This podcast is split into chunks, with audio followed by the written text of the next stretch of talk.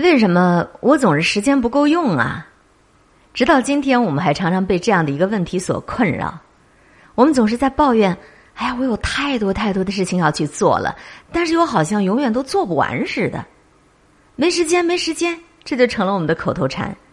有时候呢，没时间就是您一借口；有时候它就是一个实际情况。这就好像历史学家帕金森提出的帕金森第一定律：工作会自动膨胀，直到有一天它占满你所有所有可用的时间。现代社会就像一架高速运转的机器，每一个人都在当中扮演着某一种角色。这个机器越转越快。人就被推着一直往前跑，往前跑，疲于奔命。同时呢，人的消费欲望又被无孔不入的广告还有形形色色的营销手法给拉动着。人们变得已经没办法满足于已经拥有的东西，而是在不断的想要更多更多。那如此一推和一拉，在这个间奏之下，人就会陷入到欲望的泥潭当中，反反复复的折腾折腾。过了好久之后，回头一看，哎呦，人生就这么过去了。要和各位一起分享刊登在读者公众号上彩童的文章：工作要快，但生活要慢。您得要学会时间管理呀。时间这个东西就好像是一套非常非常严厉苛责的规则，它规范着我们的工作，规范着我们的生活。什么时候睡觉？这不仅仅取决于你有没有想睡的意思，还取决于这个时钟所标示的时间。什么时候吃饭？这不仅仅取决于你现在有没有饿呀，它还取决于有没有到吃饭的点儿。这种情况可不是在人类文明早期就有的啦。根据美国社会哲学家刘易斯·芒福德在《技术文明》所述，机械时钟的最早使用。是源自于十三世纪欧洲的寺庙，它是用于帮助人们准时的来参加宗教活动的。而直到公元一三四五年左右，欧洲人才开始普遍的接受将一个小时分为六十分钟，把一分钟分为六十秒。也就是从那时候起，时间才作为一种社会活动的参照框架，把人的生活从大自然的背景当中分离出来了。在这种背景下，时间管理也就应运而生，它还成了今天的一门显学。它教导我们怎么样去设定任务目标，然后怎么样把任务分解，怎么样区分重要的和紧急的，怎么样把事情列成清单，并且设定好时间，怎么样把控好自己的工作效率，等等等等。这些方法毫无疑问都是有一定作用的。但是，只不过都是技术层面上的解决。所谓的技术层面的解决，就是指只对问题的表面部分实施干预，而忽略了问题深处的根源。它的后果就是，问题的表面部分在短暂的消失过后又再次出现，甚至愈演愈烈。时间管理中提倡的很多方法，并不是说叫你逃离现代性境遇所构筑的牢笼，反而是让你。对它加强技术性的强化，让你更精细、更加严格的来分割你的生命时间。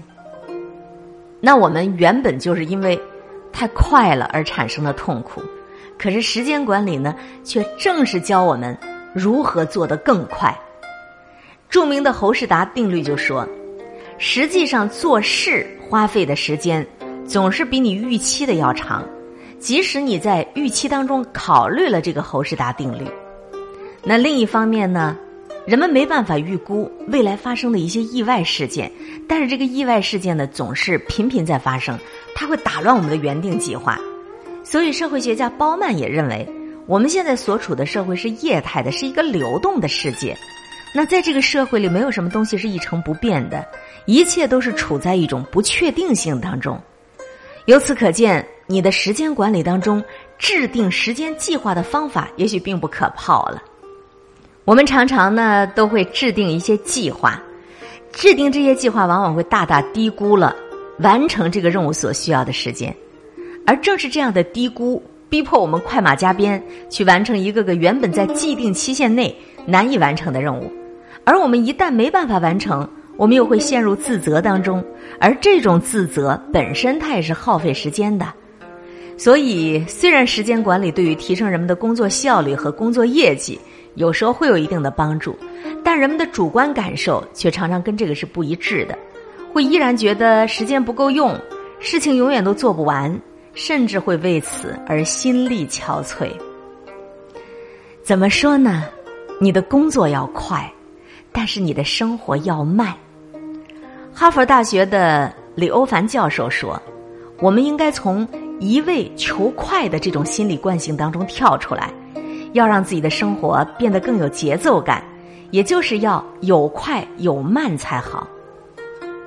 他在《人文六讲》这本书当中这么写：现代人的日常生活应该有快有慢，而不是一味的在跟时间竞赛。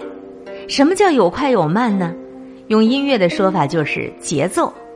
如果一首交响曲从头到尾，都是快的，你听了一定都喘不过气儿来，你一定会特别急躁。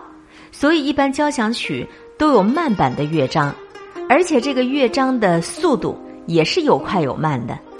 咱们日常生活也要跟交响曲一样，节奏韵律都应该合理的调配一下。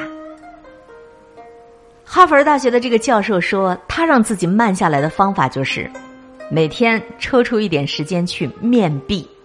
不是面壁思过啊，就是给自己制造一个私人的空间，静静的来听一听自己内心的声音，让心中不同的自我参与对话、参与辩论，这样就可以让自己不随波逐流。而另一些时间呢，像处理日常的公务，比如看邮件、写报告，都是越快越好。李欧凡先生说，他都是用极有限的时间把它们处理掉的。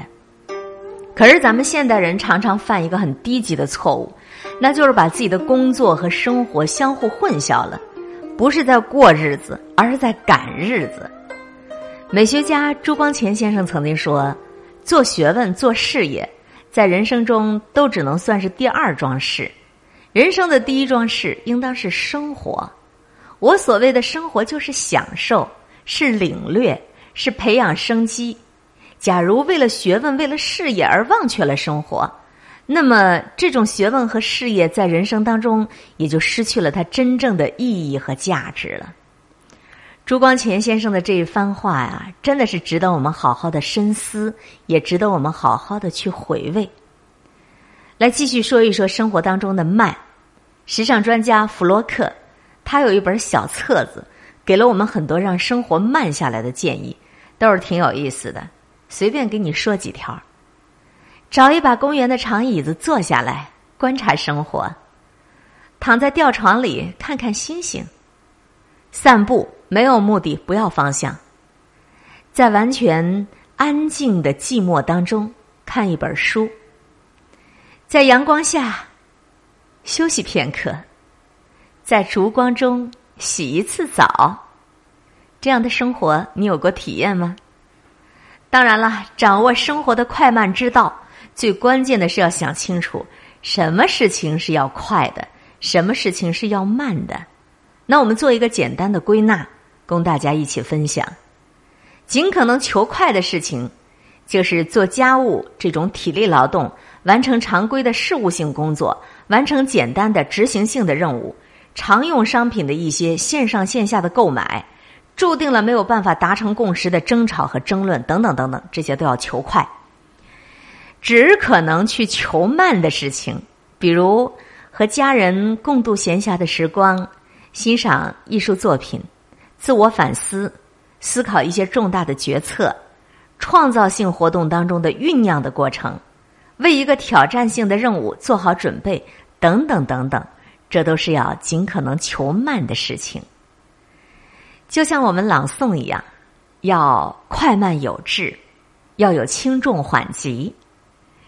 听完了读者文章公众账号上的彩童的作品，工作要快，但生活要慢。你知道为什么你的时间不够用了吗？